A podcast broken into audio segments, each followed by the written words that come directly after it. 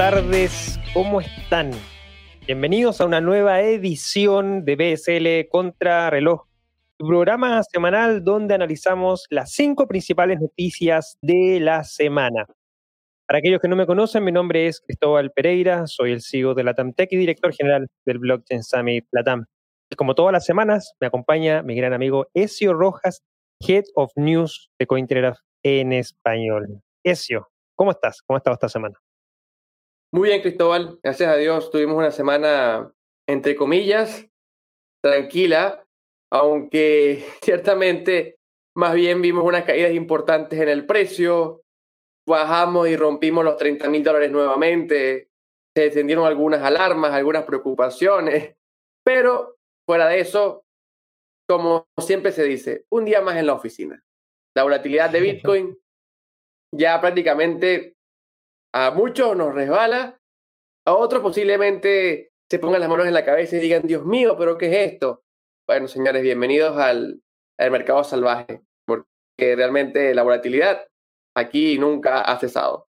Es verdad, y bueno, eh, creo que ya llevamos bastantes semanas, eh, si no me equivoco, ya al menos, bueno, dos, casi tres meses ya en este eh, mercado correctivo, llamémoslo así. Em, y bueno, siempre el llamado es a tratar de, bueno, a holdear, siempre visualización de largo plazo, recuerden. Y la idea de este programa es que podamos eh, ir analizando en conjunto lo que ha estado sucediendo, lo que marca la pauta y de esa manera eh, poder tomar mejores decisiones en base a las noticias que les compartimos, a nuestro análisis, pero siempre recuerden hacer su propia investigación para poder tomar sus propias decisiones. Eso es muy, muy importante. Bueno, mi amigo Ezio, eh, estamos ya en una nueva edición y, y, antes de partir con este programa, por supuesto, importante poder eh, agradecerle a los sponsors que hacen posible el desarrollo de este programa. Y quiero partir con Leen, que es una suite de servicios que te ayudan a ahorrar y ganar más Bitcoin y dólares digitales, USDC. Esto a través de eh, generar intereses, también te permite pedir créditos en dólares y obtener créditos para comprar más Bitcoins. Tienen cuentas de ahorro en Bitcoin y en dólares USDC con tasas de interés bastante interesantes, actualmente 6,1% en Bitcoin y 11% anual, estos tarifas anuales en dólares USDC, y trabajan con las principales instituciones de la industria. Cuentan con un servicio llamado Bit2X, que es exclusivo de Eden y permite ocupar tu saldo que tienes en Bitcoin con ellos para eh, obtener un crédito en dólares y comprar el mismo monto en Bitcoin, es decir, doblas tus Bitcoins con un crédito. Obviamente eso siempre y cuando estemos en mercados alcistas. Y si necesitas dólares, puedes dejar en reserva tus Bitcoin o en garantía y obtener un crédito en USDC en menos de 24 horas. ¿Quieres ponerle alas a tus satoshis? Bueno, aprende más en leden.io y siempre revisa las tasas de interés vigentes tanto para ahorros como para créditos en su página web y el enlace lo encuentras en la descripción de este video. Bueno, Cristóbal, y también queremos agradecer al equipo de Local Cryptos. Tienes que cambiar Bitcoin por dólares, euros, pesos o bolívares. Bueno, puedes usar Local Cryptos, el mercado peer-to-peer más seguro del mercado. Local Cryptos es una plataforma sin custodia. Esto quiere decir que no requiere dejar tus llaves privadas en manos de nadie para poder cambiar tus bitcoins. Con más de 100.000 usuarios y más de 40 formas de pago, Local Cryptos es el mejor lugar para comprar y vender bitcoin. Te puedes registrar desde ya en localcryptos.com. Y también eh, saludamos a el equipo de eh, Bybit. Y Bybit es una plataforma, es un exchange de criptomonedas que fue creado en marzo del 2018 y que provee servicios de comercio y minería, así como soportes de API eh, para clientes particulares y profesionales en todo el mundo. Es uno de los, de los intercambios de criptomonedas de más rápido crecimiento y cuentan actualmente con más de 2 millones de usuarios registrados. Basados en valores centrados en el cliente, se esfuerzan en proporcionar una experiencia de trading y minería profesional inteligente, intuitiva e innovadora para clientes particulares y profesionales de todo el mundo. También, Bybit se compromete a crear un entorno de intercambio justo, transparente y eficiente y ofrece soporte al cliente en varios idiomas las 24 horas del día, los 7 días de la semana para, brindar asistencia de manera oportuna. Los productos derivados que se ofrecen actualmente en la plataforma son contratos perpetuos inversos, contratos perpetuos de USDT, con más de 10 pares comerciales y contratos de futuros inversos trimestrales. Además, Simplex está disponible ya en Bybit, por lo que puedes comprar cripto en Bybit con tu moneda local, peso argentino, peso chileno, pesos mexicanos y bueno, un sinfín de monedas más. Así que muy, muy agradecidos de eh, este, nuestros patrocinadores que hacen posible el desarrollo de este programa y también agradecidos de todos aquellos que nos están eh, eh, viendo actualmente en vivo y en directo por nuestro canal de YouTube, nuestra cuenta de Twitter y también por nuestro canal de Facebook. Así que antes de iniciar, partimos con una breve recap de lo que vimos la semana pasada y bueno, tres noticias fueron las más importantes eh, de las que vimos la semana pasada.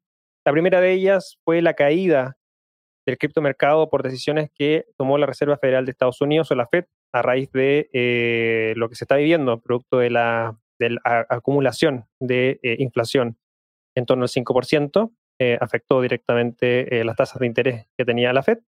Elon Musk también da una nueva oportunidad para que Tesla acepte pagos en Bitcoin siempre y cuando puso una condición que el 50% de la red de Bitcoin utilice energías renovables. Y por último también hablamos sobre la activación de la actualización de Taproot que debiese darse la red de Bitcoin por ahí por mediados de noviembre del presente año. Antes de iniciar, solamente recordarles que las noticias que estamos analizando en esta presente edición las encuentras en la descripción de este video, si estás viéndonos por YouTube, Twitter o Facebook, y si nos estás escuchando en formato podcast, también los encuentras los enlaces. Puedes revisarlo, hacerles clic y leerlos también y sacar tus propias conclusiones. Este programa también lo tenemos en diferido a través de formato podcast y lo puedes encontrar en Spotify, Apple Podcast, Google Podcast y más buscándonos como Blockchain Summit Latam Podcast en Google o en cualquiera de las plataformas. Suscríbete y así no te pierdes ninguno de los programas que hacemos semanalmente, tanto BSL Contrarreloj como los espacios de conversación que mantengo semana a semana. Bueno, mi amigo Ezio, entonces iniciamos ya eh, lo, que se es, lo que es eh, actualmente la edición número 48 de BSL Contrarreloj el día viernes 25 de junio. Bueno, Cristóbal, Empezamos con que Dogecoin ha perdido 70 mil millones de capitalización de mercado desde que Elon Musk se presentó en el Saturday Night Live.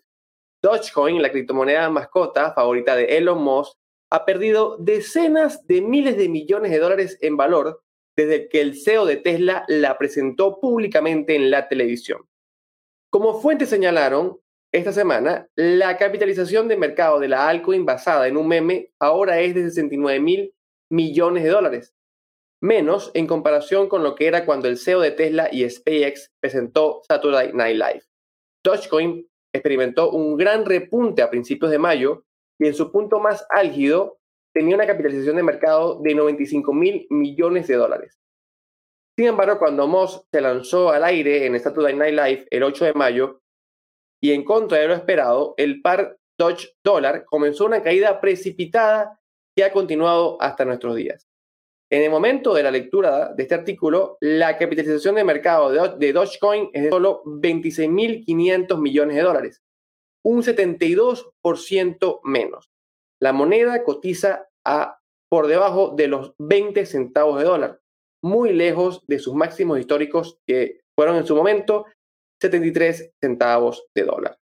Ahora, Cristóbal, muchos están buscando culpables de la caída de Dogecoin. Inclusive, hoy en la mañana pude leer que algunos pensaban que la caída fue por el choque de este carro de NASCAR que tenía la imagen de Dogecoin. Pero, ¿fue realmente Elon Musk este culpable que todos están buscando por la caída de esta criptomoneda meme? Bueno, eso, la verdad es que pueden existir varias interpretaciones de lo que estamos viendo actualmente. No podríamos decir que en términos absolutos que sí, a tu pregunta, pero claramente ha sido en parte, no, eh, llamémoslo así, culpable, pero sabemos de que afecta de cierta manera al mercado, de una u otra manera.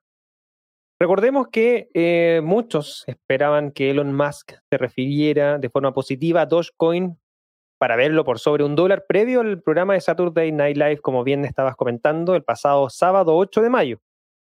Ese mismo sábado, fíjate que el precio de Dogecoin tocó los 74 centavos de dólar, casi 75 centavos de hecho. Y cerró el sábado y a la madrugada del domingo 9 de mayo en 47 centavos, es decir, menos de 50 centavos. Es decir, ya en, ese, en esa franja horaria de menos de 24 horas, ya estaba perdiendo un 36% de su valor eh, la criptomoneda Dogecoin. De ahí en más, solo fueron caídas. Nunca volvió y nunca hemos vuelto a ver eh, a Dogecoin eh, por sobre los 50 centavos de dólar. Y claramente, eh, para muchos quizás fue una decepción la participación de Elon Musk en el programa Saturday Night Live porque pensaron de que iba a referirse de mejor manera a esta criptomoneda, pero en realidad eh, no fueron más que algunas que otras hechos, sobre todo la mamá de Elon Musk refiriéndose de forma despectiva con respecto a Dogecoin, Así que en ese momento, en ese hecho en particular, creo que sí tuvo algún tipo de efecto. Sin embargo, hay que entender también de que eh, Elon Musk, a través de su cuenta de Twitter, que todos sabemos que, muchos la, ven, ¿cierto? Solamente se refirió una vez explícitamente a Dogecoin desde ese sábado 8 de mayo, eh, que fue el 24 de mayo, eh, en su cuenta de Twitter donde los invitaba a formar parte del eh, GitHub de Dogecoin para ayudar en, términos de desarrollo técnico de la criptomoneda. Pero eso solo movió el mercado un 12%, es decir, tuvo un pequeño incremento, pero después volvió a corregir a la baja. Sin embargo, eso, hay que considerar que estamos en un momento de corrección absoluta de todo el criptomercado. El criptomercado para el sábado 8 de mayo eh, alcanzaba una capitalización total de 2.423 millones de dólares, llegando incluso ese domingo 9 de mayo casi a los 2.500 millones de dólares. Y de ahí fue su máximo peak hasta hoy día. No ha vuelto a tener esos valores y actualmente estamos en 1.400 millones de dólares. Es decir, todo el criptomercado ha caído un 42% desde esa fecha. Por ende, no es solamente un tema de Elon Musk, también es un tema del mercado en general y de Bitcoin, por supuesto, con todo lo que hemos visto eh, sabemos que afecta eh, todo el criptomercado por la dominancia que tiene Bitcoin. Así que en parte, solo por Dogecoin, me parece que en ese minuto, en ese momento sí, pero en el medido, llamémoslo así, desde mayo a la fecha, creo que es un hecho eh, que, lleva o que lo que conlleva a, todo el criptomercado en general. Me gustaría conocer también tu punto de vista ante este análisis, Sesio. Yo en realidad me sorprendo que Dogecoin en realidad haya subido. No me sorprende que corrija. mi sorpresa no es que esté eh, en, en 20 centavos. De hecho, mi sorpresa es que todavía esté en 20 centavos. Mi sorpresa es que haya llegado a valer casi un dólar. Que haya sido casi la cuarta criptomoneda más grande del mercado. Más, la cuarta no, la llegó a ser la tercera criptomoneda más grande del mercado. Eso es lo que a mí me sorprende. Es decir, por mí ya está en su sitio. Además, debería seguir bajando, porque es una moneda que no ofrece nada. Y de hecho, eh, no ofrece ofrece tan poco que inclusive fíjate que Elon Musk dijo, estamos trabajando con los programadores y desarrolladores de Dogecoin, eso lo dijo hace como dos meses. Todavía ni siquiera se ha visto ni el primer ápice de la línea de código nuevo en el GitHub de Dogecoin. Es decir, no hay nada en Dogecoin, no hay nada detrás. Lo que hay supuesto es, bueno, el FOMO, la euforia, pero Dogecoin no tiene nada detrás y no podemos esperar nada distinto. Para mí, la sorpresa es que haya subido, no que haya caído. así es, Sergio. Seguimos con em, la siguiente noticia y esta tiene que ver con la venta de criptomonedas por parte de los institucionales alcanzó la racha más larga desde febrero del 2018, perdón. Las gestoras institucionales continuaron la toma de ganancias de sus tenencias de criptomonedas y los fondos dedicados a Bitcoin registraron su sexta semana consecutiva de retiro según CoinShares. Los retiros de los productos de inversión en activos digitales totalizaron 79 millones de dólares la semana pasada, lo que supone el tercer descenso semanal consecutivo y el tramo más largo de caídas desde febrero del 2018. Los retiros de fondos de Bitcoin ascendieron a 89 millones de dólares, mientras que los productos de Ethereum registraron un retroceso de 1,9 millones de dólares. Aunque las métricas on-chain parecen mostrar signos favorables de que el mercado ya marcó un piso, es decir, que Bitcoin está siendo recogido por los holders a largo plazo, a expensas de las nuevas carteras o los nuevos inversionistas, el entusiasmo del mercado sigue siendo abrumadamente bajista debido a los titulares negativos. La prohibición de la minería de Bitcoin por parte de China, un nefasto cruce de la muerte para Bitcoin y el gigantesco desbloqueo de Bitcoin por parte de Grayscale en julio son solo algunos de los titulares que pesan sobre la confianza de los inversores. ¿crees, Ezio, eh, que los institucionales estén saliendo del mercado por algún hecho en particular? ¿Por qué crees que están tomando este tipo de decisiones actualmente en un mercado que creemos todavía estamos en bull market? Una pregunta interesante, Cristóbal, porque tenemos que tratar de evaluar hacia dónde va el dinero, ¿no? Siempre está la frase famosa de Wall Street, follow the money. O sea, estamos, estamos tratando de evaluar a dónde puede ir el dinero. Y bueno, en primer lugar, yo creo que una de las razones por las que está saliendo el institucional en este momento del criptomercado es con la economía de Estados Unidos.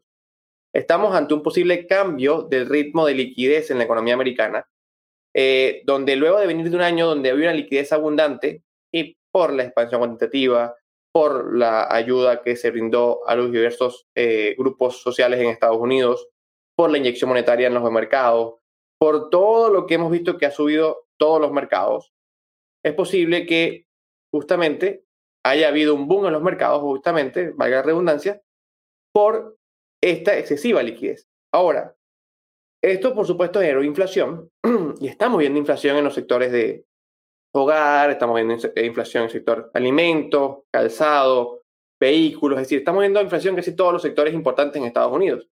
Y de hecho, según datos que se reportaron hoy, estamos viendo una inflación que es de las más altas que se han visto en los últimos 30 años en Estados Unidos. Es decir, hay una inflación bastante alta en el país y esto, por supuesto, genera cierta expectativa de que la Reserva Federal va a hacer un recorte de liquidez.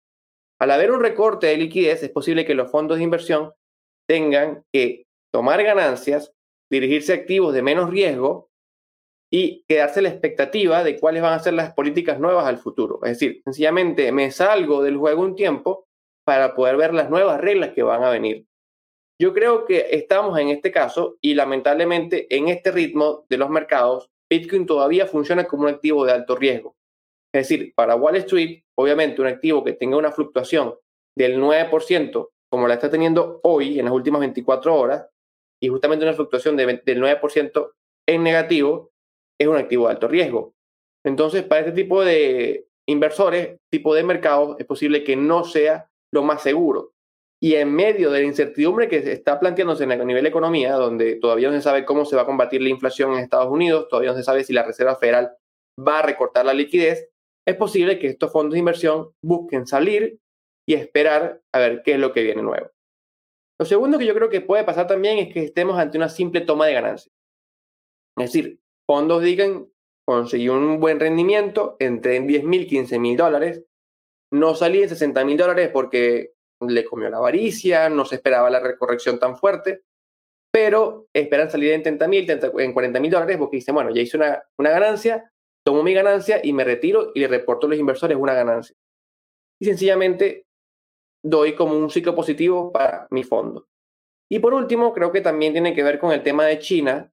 Justamente lo que estamos viendo con la represión de China, es posible que tengamos muchos fondos de inversión de Asia que estén saliendo de los criptomercados por temor a mayores repercusiones propias de estos fondos con el mercado chino. Recordemos que el mercado chino es de gran relevancia a nivel mundial y es posible que muchos de estos fondos estén buscando cortar su relación con criptomonedas para no verse limitados o afectados por regulaciones prohibitivas que puedan afectar todavía más las tendencias de criptomonedas, su posesión, su inversión o cualquier otra cosa que vengan provenientes justamente de más regulaciones en China. Entonces es posible que ante eso también los inversores busquen salir, tomen algo de ganancia y esperen a ver qué va a pasar con China y Bitcoin. Todavía las aguas están un poco tensas.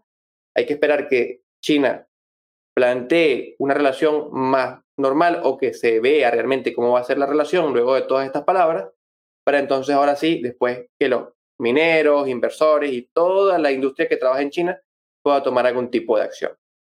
Cristóbal, ¿qué te parece a ti eh, qué está pasando con los institucionales? ¿Por qué crees que están saliendo? ¿Cuál crees tú que pueden ser las razones que lo estén llevando a esto? Bueno, eh, solamente para complementar, como idea final, creo que no todos los institucionales son Michael Saylor, hay que tenerlo en claridad. No todos los institucionales son inversionistas de largo plazo, hay muchos institucionales que son fondos y lo que buscan son rentabilidades. Por ende, buscan activos que en el minuto tengan las mejores perspectivas para invertir y tomar ganancias cuando lo tengan que hacer. Y creo que muchos han tomado ganancia y han salido aprovechando quizás que compraron a valores por debajo de los montos que estamos viendo hoy día. Principios de año, 20 mil dólares, 25 mil dólares, saliendo en 30, 35 mil dólares, tiene su buena rentabilidad y eso es lo que está marcando esta, esta salida. Eh, además, recordemos que eh, quizás pueden estar buscando nuevas oportunidades de compra. Se ha testeado eh, el valor de Bitcoin por debajo de los 30.000, comprándose rápidamente. Así que yo creo que actualmente estamos viendo una salida, obviamente, de los institucionales, pero principalmente para relocarse en otro tipo de activos, quizás.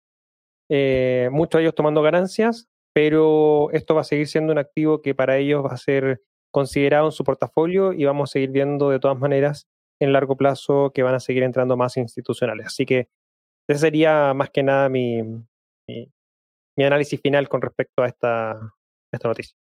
No, bueno, muy interesante, Cristóbal. Y bueno, justamente continuando con el tema de lo que mencioné atrás, con el tema de China, también hemos visto otra consecuencia ante lo que está pasando en China. Y es justamente con la caída del hash rate.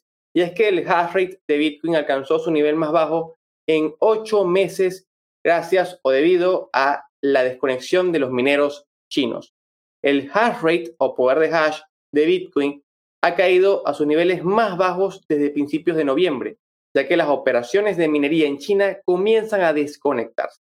La tasa de hash de la red de Bitcoin, una medida de su potencia de cálculo, ha caído un 46% desde su nivel máximo a mediados de mayo, según información de BitInfoCharts, el hash rate de Bitcoin actualmente es de 91.2 exahashes por segundo, cerca de la mitad de su máximo de 171.4 exahashes por segundo registrado hace menos de seis semanas. BitInfoCharts también ha informado, que una, informado perdón, de una caída en la rentabilidad de la minería desde un pico de 0.44 dólares por día por terahash por segundo hasta los niveles actuales de 0.22 dólares por terahash por segundo. El hash rate de Bitcoin no ha sido tan bajo desde hace 8 meses. La última vez que cayó tan bajo estuvo por debajo de los 90 exahash por segundo el 3 de noviembre de 2020. Ahora bien, una tasa de hash más alta significa una mayor competencia entre los mineros para validar nuevos bloques, aumentando también la escala de recursos necesarios para realizar un ataque del 51% y por lo tanto haciendo que la red sea más segura. Esta caída de la tasa de hash y de la rentabilidad de la minería se debe a la actual represión por parte de las autoridades chinas de las instalaciones de minería de Bitcoin en todo el país. Durante el fin de semana pasado, se compartieron en las redes sociales imágenes del cierre de importantes grupos de minería en la provincia china de Sichuan. Ahora, Cristóbal, ¿estás preocupado por esta caída del poder de hash que estamos viendo hoy en día dentro de la red de Bitcoin? Sí, claro que sí. Eh, y esto porque lo hemos dicho anteriormente en ediciones pasadas. Em, la tasa de hash rate de Bitcoin es algo que debíamos, que debíamos preocuparnos, que debíamos mirar siempre. Cuando veíamos bajadas o caídas importantes en la tasa hash rate, tiene que ser por algo.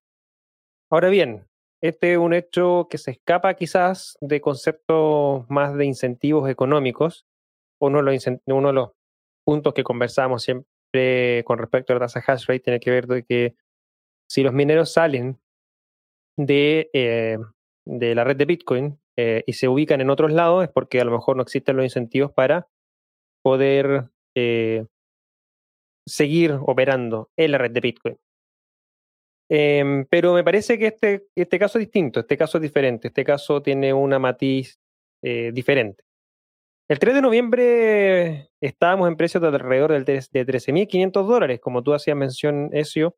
Estamos viendo las tasas de, de hash rate similares a las del 3 de noviembre, que eran eh, con un precio de Bitcoin de 13.500 dólares. Ahora, difícil, desde mi punto de vista perspectiva, lleguemos obviamente a esos valores nuevamente, em, pero sabemos muy bien que estas caídas en el hash rate generalmente impactan en el precio. Esto es un shock de corto plazo, así. Esa es mi preocupación.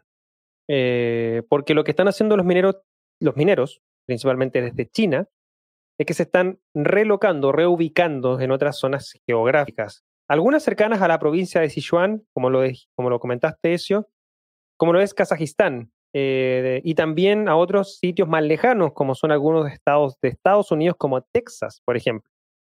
Ahora, ojo, esto es muy importante. Esto no es un cambio rápido, no es un cambio que nos signifique llegar, salir, desconectar máquina y conectar en otro lado. No. Hay muchos temas relacionados a la infraestructura y sobre todo a los precios de acceso a la energía. Tener tener precios cercanos a los 40 dólares por megawatt hora, 45 dólares por megawatt hora en el mediano largo plazo, es interesante para los mineros chinos. Es más o menos el precio promedio al cual ellos están comprando la energía. Energía que es eh, la que, entre comillas, se pierde porque no es utilizada eh, desde eh, las generadoras de energía, ya sean carbón, agua, cualquier otra fuente de energía. Si buscan y analizan y logran conseguirse esos precios de energía, ahí recién los mineros empiezan a moverse, no pueden moverse antes. Y además tienen que ubicarse en zonas que no tengan los mismos problemas que tengan en China. Si se ubican en una zona, por ejemplo, como Texas, y de repente de una noche a la mañana el estado de Texas prohíbe la minería, bueno, ahí sí estamos en problemas.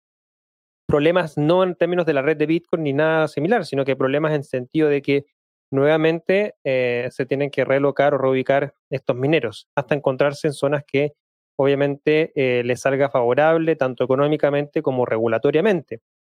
Entonces es interesante el movimiento que vamos a estar viendo. Esto va a tomar tiempo, les digo, va a tomar meses al menos hasta volver a tener tasas de hash similares a las que teníamos semanas atrás. Por lo mismo, lo que les dije, retos de infraestructura, costos de energía, movimiento, o sea, mover las máquinas no es llegar, desconectar y, montar en el otro lado, o si se echan a perder una o dos máquinas, si no parten. Hay muchos temas que, que, que, van mucho más allá de simplemente desconectar en un lado y conectar en el otro. De hecho, los invito a que se suscriban al podcast de el Blockchain Summit Latam, porque de hecho conversé con Teodoro de Dr. Miner, eh, el primer pool de minería latinoamericano basado en Venezuela, con mucha experiencia en esta materia, y efectivamente con quien conversé estos temas. Y, y en muchos de, las, de los de las cosas que yo estoy comentando acá, los ahondamos en profundidad eh, en ese podcast. Así que si quieren conocer más el estado de lo que está sucediendo actualmente con eh, la minería a nivel global y sobre todo latinoamericana, los invito a escuchar ese episodio. Ahora, preocupa porque vamos a seguir teniendo food eh, en el mercado hasta no ver recuperarse el hash rate de Bitcoin en los próximos meses. Así que eso es algo que yo, como les digo, es un shock de corto plazo corto plazo medido obviamente en meses, pero me parece que los mineros siguen interesados en la red de Bitcoin, buscan eh, eh, ubicarse en zonas que económicamente les salga viable en costo de energía, que regulatoriamente no tengan los problemas que están teniendo actualmente en China, pero eh, el interés está, los incentivos están, y esto va a ser un tema de tiempo solamente para volver a ver el hash rate de vuelta a sus máximos históricos. ¿Algo más que quisieras agregar ante este análisis, Sesio? Ciertamente el equipo de Dr. Miner eh, son unos conocedores de lo que es el tema de minería. Les voy a recomendar de verdad que oigan el podcast que grabó Cristóbal con ellos. También estuve hace un, poco de tiempo escuchándolos en un, no recuerdo si fue un space o si fue un, voice chat de Telegram, donde hablaron justamente de este éxodo de China. Va a ser un reto, va a ser eh, complicado. Sin embargo, me quedo con algo que dijeron, una recomendación, que era la de distribuir el hash rate. Ellos ven, por supuesto, esto muy positivo, esta salida de China, y creo que además también plantea que ahora es el momento para distribuirse Harry. No que salga todo para Estados Unidos, sino que se distribuya a América Latina, que vaya a algunas partes de África, que vaya a algunas partes de, también de Estados Unidos, pero que sea a otros lugares del mundo, que no sea nada más en un solo lugar. Eso me parece fantástico y creo que, bueno, dentro de todo lo malo de este eh, éxodo que está pasando, esta caída del hash rate, creo que tenemos algo muy positivo que va a ser, creo yo, muy, muy positivo para Bitcoin a futuro. Sí, de todas maneras, es un punto importante que lo abondamos, de hecho, en el podcast, eh, que salpique un poco Latinoamérica. Eso bien, me comentó Teodoro de que si bien sería interesante, creo que la región todavía no está preparada para recibir eh, estos grandes equipos mineros desde de, China. Sí puede recibir un poco, pero todavía falta el desarrollo. Pero sin embargo, viendo el lado positivo, como tú bien mencionaste, de esta noticia que puede ser negativa en el corto plazo, va a servir para seguir descentralizando aún más la red eh, de Bitcoin y sobre todo quitarnos de encima otro de los em, argumentos que utilizan la gente en contra de Bitcoin de que está todo concentrado en China, bueno, ahora se va a desconcentrar de China. Así que eso va a ser otro food que vamos a eliminar de Bitcoin, uno más que, que sale de encima. Así es, tal cual. Bueno, mi amigo Ezio, hemos llegado a la mitad de eh, nuestro, nuestro espacio, BSL Contrarreloj, edición número 48 del viernes 25 de junio. Y, eh, por supuesto, agradecemos a nuestros sponsors que hacen posible el desarrollo de este programa.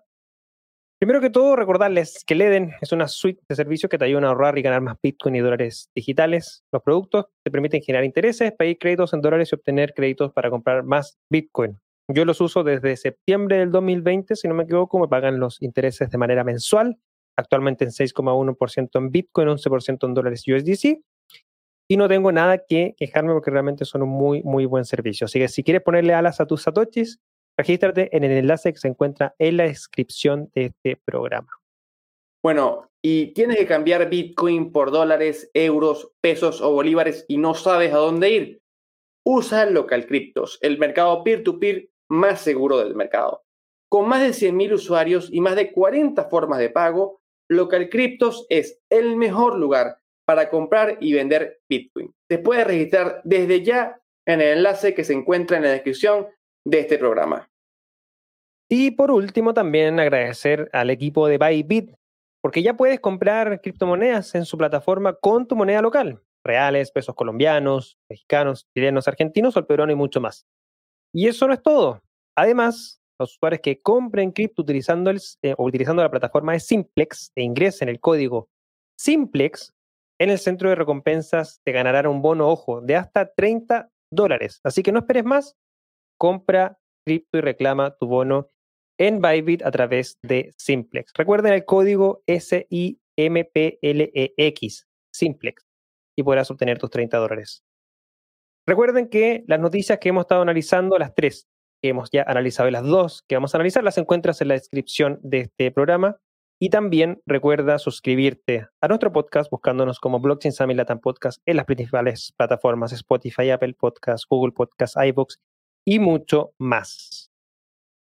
Seguimos entonces con la próxima noticia y esto tiene que ver con un gran cambio minero. Podría estar hundiendo el precio de Bitcoin por debajo de los 30 mil dólares. Lo que estábamos hablando anteriormente con respecto a esta relocación en términos de eh, la minería los mineros ha afectado de todas maneras el precio de Bitcoin, ya que este se desplomó un 7,38% el pasado martes 22 de junio para alcanzar su mínimo en cinco meses de 29.313 dólares el martes, mientras el mercado miraba la perspectiva de otra liquidación, esta vez liderada por mineros afectados por una reciente represión contra las entidades de criptomonedas en China. El Banco Popular de China dijo el lunes 21 de junio que había convocado a varias instituciones regionales, incluido el Banco Agrícola de China, el Banco de Construcción de China y el ICBC, así como la plataforma de pagos de Jack Ma, Alipay, para implementar estrictamente sus recientes ordenanzas para frenar Bitcoin y otras actividades relacionadas con las criptomonedas, incluida la minería. Sichuan, una región rica en energía hidroeléctrica en el suroeste de China, ordenó que las 26 granjas de minería de criptomonedas más grandes dejen de operar, informó Chinese Media el viernes, la provincia contribuía con el 75% del poder hash global total para ejecutar la red blockchain de Bitcoin. Cito, una de las mayores migraciones de poder de hash de Bitcoin en la historia parece estar en marcha, escribió Glassnode. Glassnode anticipó que la industria minera china probablemente liquidaría una parte de sus tenencias de Bitcoin cuando se las arreglara para reubicar sus granjas en el extranjero o vender su hardware. Estas liquidaciones podrían reflejar mineros cubriendo el riesgo y obteniendo capital para facilitar y financiar la logística. Cito, durante la liquidación de mayo y durante las últimas dos semanas se han observado entre 3.000 y 3.500 Bitcoin en entradas netas, puntualiza Glassnode. Sin embargo, en ambos casos los compradores absorbieron casi la totalidad del volumen de entrada en tan solo unas pocas semanas. 29.300 dólares aproximadamente, eso fue lo que marcó esta semana el precio de Bitcoin. ¿Crees que será el piso del mercado alcista que estamos viviendo? Bueno, a ver, Cristóbal. Es obvio que vemos que el mercado tiene mucha volatilidad en este momento, por lo que resulta difícil poder marcar cuáles van a ser los pisos reales. Sin embargo, hay un par de datos que me llaman poderosamente la atención y creo que sí podría darnos una idea de los pisos del mercado. En primer lugar, veamos un poco de la acción de los precios de Bitcoin. Y fíjense, desde el 2 de enero, cuando Bitcoin rompe por primera vez la barrera psicológica de los 30 mil dólares, hemos visto al activo bajar por debajo de esta zona solamente en cinco días. 4, 22, 27 y 28 de enero y 22 de junio, que fue esta semana.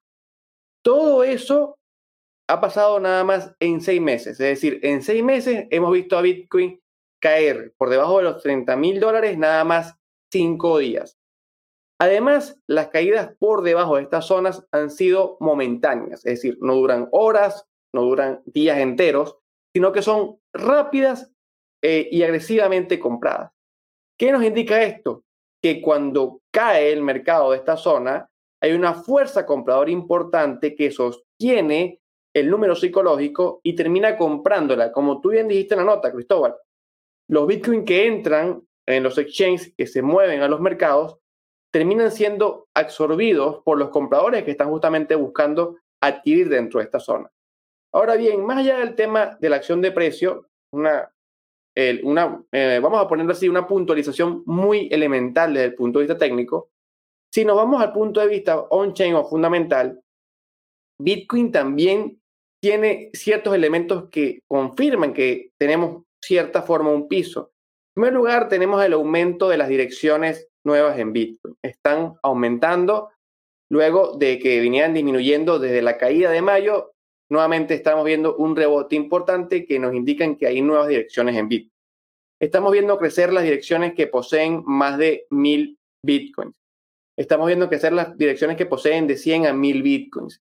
Estamos viendo además que hay un proceso de acumulación nuevamente importante de parte de los mineros, digo, disculpen, de los poseedores o holders a largo plazo que compraron a los holders de corto plazo. Es decir, mientras el hold de corto plazo vendió su Bitcoin, el holder que va a largo plazo lo compró. Es decir, que el mercado ha sabido absorber y que efectivamente se ha cumplido esa máxima que se dice que efectivamente el trading o los mercados es el traspaso de dinero de los impacientes a los pacientes. Bueno, en Bitcoin está pasando más o menos eso. Por supuesto que todavía los, los pacientes no han cosechado su fruto porque vemos un Bitcoin que está sobre el área de los precios cercano a las ventas. Pero esto según lo que nos indican los distintos indicadores que hemos visto en el pasado, podría marcarse claramente como el piso del mercado. Ahora bien, también hay otro dato que me parece muy interesante, tiene que ver con que el precio promedio de compra de Bitcoin de Michael Saylor con MicroStrategy sigue subiendo, sigue aumentando según cada compra que viene haciendo. Y la última que hizo llevó a que su precio promedio estuviera sobre los 26.500 dólares. Es decir, está bastante arriba en comparación con lo que fue su primera compra.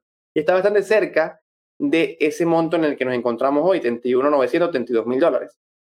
Ahora, ¿qué pasa? Porque ustedes me dicen, ¿eso qué tiene que ver con el precio y cómo lo puede soportar? Bueno, específicamente con Michael Saylor, vamos a encontrarnos con una gran ballena ya, porque Michael Saylor ya tiene más de 100 mil bitcoins encima, es decir, es una gran ballena, tiene más del 0.5% de todos los bitcoins en circulación bajo su nombre. Y Michael va a defender con lo último que tenga ese rango de precio. Ustedes me dirán, ¿y cómo lo va a defender? ¿Qué importa que pierda ese dinero? Fíjense, Michael con la declaración que hizo, la última que hizo, donde indicó que podía vender mil millones de dólares en acciones para poder tener liquidez y comprar más Bitcoin, manda un claro mensaje, una clara respuesta al mercado donde se denota que va a defender con mucha liquidez y con mucha fuerza los rangos actuales donde se encuentra Bitcoin. Es decir, no va a permitir que los rangos actuales sean destruidos a la baja. Obviamente el mercado aún se puede desplomar, pero tendría que desplomarse luego de consumir esa liquidez. Así que ciertamente lo que vemos es que hay una gran liquidez, tanto por lo que nos demuestra el tema técnico como también lo que podemos ver en el fundamental y lo que podemos entender de parte de personas puntuales importantes personas puntuales como es Michael Saylor, que ya es una ballena dentro del mercado, que fácilmente dejan ver que van a defender con mucha liquidez esta acción del precio. Así que para mí, por ahora, salvo Cisne Negro, salvo Hecatombe, tenemos un piso bastante fuerte que ya se ha venido respetando durante más de seis meses, es decir, desde que fue roto inicialmente pensando el año hasta este momento que ya estamos a mediados de año. Para mí ese piso todavía se mantiene con mucha solidez. No hemos visto una vela diaria cerrar por debajo de este piso, así que por ahora lo mantengo y lo veo sólido.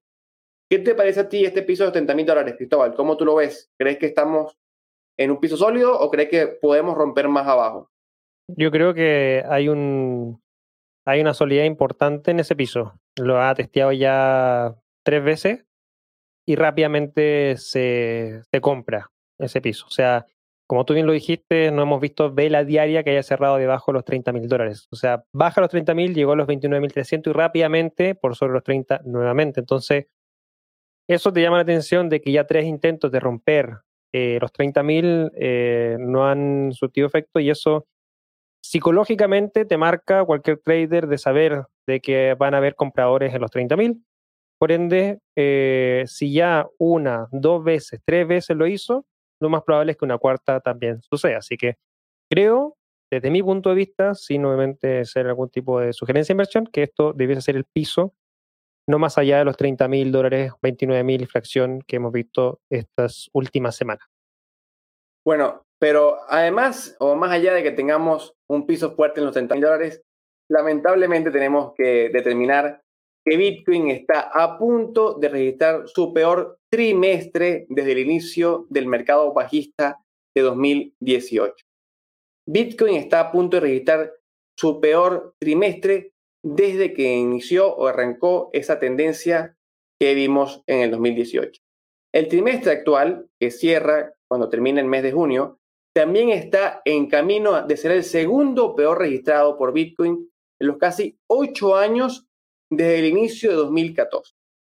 Según datos del agregador de información SQ, Bitcoin actualmente ha bajado casi un 46% para este trimestre donde nos encontramos, lo que lo convierte en el trimestre más débil desde el primer trimestre de 2018 cuando perdió aproximadamente el 50% de su valor en solo tres meses, en medio de la caída de los máximos históricos de 2017.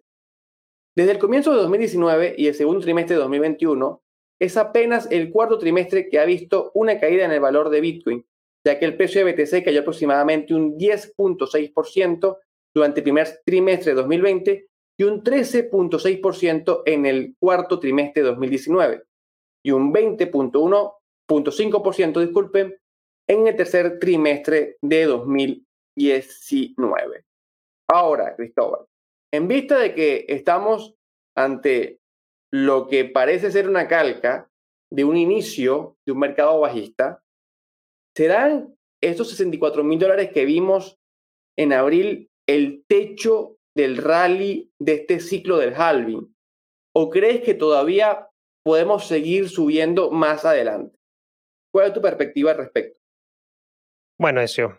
Eh, la verdad es que eh, analizando pisos o techos o soportes y resistencias técnicamente hablando, ¿cierto? Em, yo creo que no, creo que no. Eh, voy a dar mis razones, obviamente. Aquí cada uno tiene que hacer su propia investigación, como lo hemos dicho. Esta es la que hice yo en relación a por qué no ¿Por qué creo que no es el techo de los 65 mil dólares? Porque bueno, primero siempre hemos llamado a analizar la historia, donde al menos eh, en estos tres ciclos que ha vivido Bitcoin y hoy día viviendo el cuarto, no hemos visto, hemos visto, perdón, eh, que estas, eh, la historia se repite. No de la misma manera, pero se repite. En términos de que, por ejemplo, primero, cada ciclo tuvo una corrección a mitad de ciclo y cada corrección se desarrolla de manera diferente. La del ciclo del 2011 fue bastante corta y tuvo una duración de 51 días. La corrección, me refiero.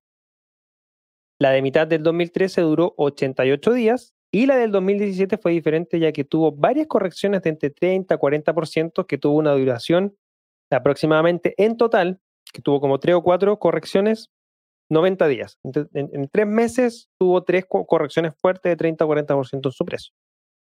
El ciclo actual que estamos viendo, la primera gran corrección, y ya lleva hasta ahora 69 días, casi ya 70 días. O sea, resumiendo. Primer ciclo 51 días, segundo ciclo 38 días, tercer ciclo 91 días. Estamos actualmente en 70 días. Por ende, si seguimos esa misma lógica, estamos hablando que esta corrección al menos todavía le quedan 20 días, 22 días aproximadamente, y no estamos hablando de un mes más. Entonces, si se repite la historia, cada, cada corrección que se, que se implementa a mitad del ciclo, está hablando que toma más tiempo. Ahora, así como las correcciones toman más tiempo, la duración total del ciclo dura más. Los ciclos del año 2011, eh, el ciclo, perdón, del año 2011 duró 325 días en total, la del 2013 747 días, la del 2017 1067 días y actualmente llevamos 920 días del ciclo que estamos viendo actualmente. Por ende, nuevamente, haciendo los cálculos, al menos eh, necesitamos o eh, faltarían 150 días para llegar a los mismos 1067 eh, días del ciclo del 2017. O sea, estamos hablando de que aproximadamente cinco meses más quedan de este ciclo. Por ende, y dicho lo anterior con respecto a la corrección, me parece ser de que los datos que nos entrega la historia de Bitcoin nos muestra de que estamos actualmente en la corrección de mitad de ciclo y que saliendo de esta corrección en los próximos 20 días, pudiésemos estar viendo nuevamente un mercado alcista que rompa con el máximo histórico que alcanzamos en abril, que fue de 65 mil dólares aproximadamente, y quizás ver efectivamente un Bitcoin rondando los 100 mil dólares por ahí por agosto, septiembre, si no es que sea diciembre, al igual como lo ha sido eh, años anteriores, para después entrar a lo que conocemos como el bear market o el mercado bajista. Por ende, no veo que sea el techo, creo que todavía falta espacio para que eh, el ciclo de Bitcoin que estamos viendo actualmente siga creciendo. Y esto es solamente la corrección clásica fuerte que hemos visto de mitad de ciclo. ¿Algo más que quisieras agregar ante este análisis también, Ezio? No, yo creo que eh, es interesante lo que tú planteas, sobre todo porque se podría repetir que en diciembre de este año sea un momento para marcar el nuevo tope. Igual que el 2017, cuando tuvimos ese tope en los 20 mil dólares, y que fue también justamente en, en ese mes. Entonces creo que podríamos ver una especie de calca y sobre todo si comparamos lo que fue 2017 con lo que está haciendo 2021, hay algunas similitudes, no voy a decir que es exactamente igual, y esto ciertamente podría marcarnos que estamos todavía lejos de ese techo. Además, aunque se pueda plantear como un techo temporal, hay que decir lo que es temporal. Yo no creo personalmente que Bitcoin jamás vuelva a tocar los 64 mil dólares y que no vuelva a esos, números. Cuando estamos viendo que las economías siguen emitiendo dinero, estamos viendo que Estados Unidos acaba de aprobar un plan de infraestructura de mil millones de dólares, estamos, no, perdón, de un billón de dólares. Estamos viendo que eh, el plan de gasto para el próximo año va a ser casi eh, más alto que el que estuvieron este año. Es decir, que la emisión no para, siguen subiendo los precios de todas las cosas. Entonces, al final de cuentas, a largo plazo, como siempre se ha dicho, Bitcoin puede que sea la opción de inversión más inteligente. Comparto plenamente esas palabras, eh, Ezio, y bueno, eh, creo que eh, para cerrar ya esta noticia, em, es importante eh, lo mismo que estábamos viendo y analizando anteriormente. Si consideramos de que ya en tres oportunidades pasó lo mismo, la probabilidad de que parte una cuarta vez es alta. No decir que es 100%, pero es alta porque claramente ya la historia nos muestra ciertas tendencias de estos ciclos de Bitcoin y adicionalmente, solo para agregar, que dure más tiempo tanto el ciclo como la corrección da cuenta también de la maduración del mercado, porque claramente el precio se mueve en, menor medida o, más lento, pero producto de que ya es un mercado mucho más líquido, cada ciclo va siendo más líquido, obviamente. Así que eso también es importante considerar el porqué de que los ciclos duren más y las correcciones también duren más. Bueno, amigo, eso hemos llegado al final de esta edición número 48 de BSL Contra Reloj, viernes 25 de junio. ¿Qué te han parecido las noticias de esta semana? Bueno, al que acaba de llegar y es posiblemente eh, el que compró este año o el pasado y vea todo esto muy negativo, recuerden que hay que tener paciencia, como bien lo dijimos. El mundo de las inversiones se trata del juego donde el impaciente le traslada su dinero al paciente. No sea usted el impaciente en esta fórmula, aprenda a tener paciencia. Si está muy ansioso por el criptomercado, por todo lo que se viene viendo, lea otro libro, vea la Eurocopa, vea la Copa América, salga con su esposa, con su novia, con su pareja. Relájese. No se enfoque en que Bitcoin se va a cero, que los chinos, que las regulaciones. Señores, estudien, no caigan en el food, no caigan en el miedo, no caigan en la desesperación. Estamos tratando de llevar este tipo de espacios para analizar todas las cosas que van pasando y bueno, semana a semana vamos a seguir aquí. Baja de Bitcoin a 10.000, baja de Bitcoin a 5.000, suba Bitcoin a 100.000. Vamos a estar aquí con ustedes para que juntos podamos evaluar qué pasa y podamos así llevar con ustedes las últimas noticias de la cripto, del criptoindustria, del criptomercado para todos sus hogares. Sí, totalmente de acuerdo. Solamente para cerrar esa idea, em, visualizar largo plazo, sabemos que lo hemos dicho, pero siempre es bueno eh, recalcar, ¿cierto? Largo plazo, por lo menos para mí, son cuatro años, cuatro o cinco años, y si no es más, para mí claramente Bitcoin y Ethereum son dos de los proyectos más importantes y los que yo mantengo gran parte de mis reservas ahí, eh, pero siempre miras a largo plazo. Estudiar, analizar, ver. Todos los viernes también BCL contra el reloj sagradamente les servirá para mantenerse al día informado. Obviamente que eh, estas son opiniones personales y cada uno de ustedes también puede tener opiniones personales, dudas, consultas y todo eso. Los dejamos invitados para que se sumen al canal de Telegram de Blockchain Summit Latam, buscándonos como BSL Comunidad, donde ahí podemos resolver la duda en un espacio de tiempo mucho más prolongado que este programa. Así que eh, invitados a eso. También recuerden todos los enlaces eh, de, los, de las noticias de Cointelegraph en español y de Blockchain Summit Latam. Los encuentras también en la descripción de este video. Y por último, también te invitamos a dejarnos tu like si te pareció eh, que este programa estuvo bueno, porque obviamente eso nos eh, ayuda a saber tu opinión y también a suscribirte para que no te pierdas semana a semana todos los programas, no solamente BSL contra reloj, sino que también BSL Análisis y también BSL eh, Podcast, donde lo subimos también en formato audio-video. Así que tenemos bastantes programas, bastante información, semana a semana para compartir con ustedes. Próximamente el anuncio del evento Blockchain Summit Latam. Estamos esperando algunas noticias que van a salir prontamente antes de lanzar nosotros eh, el anuncio, así que estén atentos a nuestras redes sociales también. Y bueno, eh, agradecidos como siempre de su participación, de su, eh, de su compañía. Y por supuesto también agradecerle a nuestros patrocinadores. Recuerden leden.io, Local Cryptos y Bybit los enlaces los encuentras en la descripción de este video para hacer tus cuentas.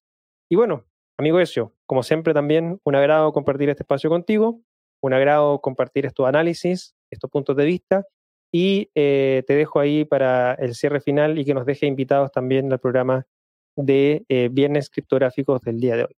Bueno, Cristóbal, gracias por la oportunidad de compartir aquí contigo. Gracias a todos eh, ustedes por acompañarnos en una nueva edición de CL Contrarreloj. Y hoy vamos a tener en el Viernes Criptográfico un debate sobre, bueno, todo lo que está pasando en El Salvador, sobre Bitcoin como moneda de curso legal, qué puede implicar, e inclusive vamos a debatir sobre los últimos anuncios que se hizo a través del presidente Bukele ayer, la Chivo Wallet, los bonos de 30 dólares en Bitcoin, todo eso lo vamos a estar evaluando y lo vamos a hacer hoy a las 6 de la tarde hora Venezuela, hora Chile, 7 de la tarde hora Argentina, 5 de la tarde hora México, Colombia y pueden conseguir toda la información en mi red social arroba red. Los esperamos. Excelente, Ezio. Muchas gracias. Y a todos, feliz fin de semana y nos estamos viendo el próximo viernes en BSL Contrarreloj. Que estén muy bien. Chao, chao.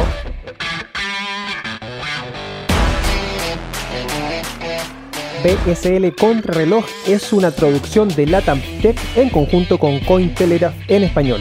Las opiniones vertidas en este programa son de exclusiva responsabilidad de quienes las emiten y no representan necesariamente el pensamiento ni de Latam Tech ni de Cointelegraph. No entregamos recomendaciones de inversión, te invitamos a realizar tu propia investigación.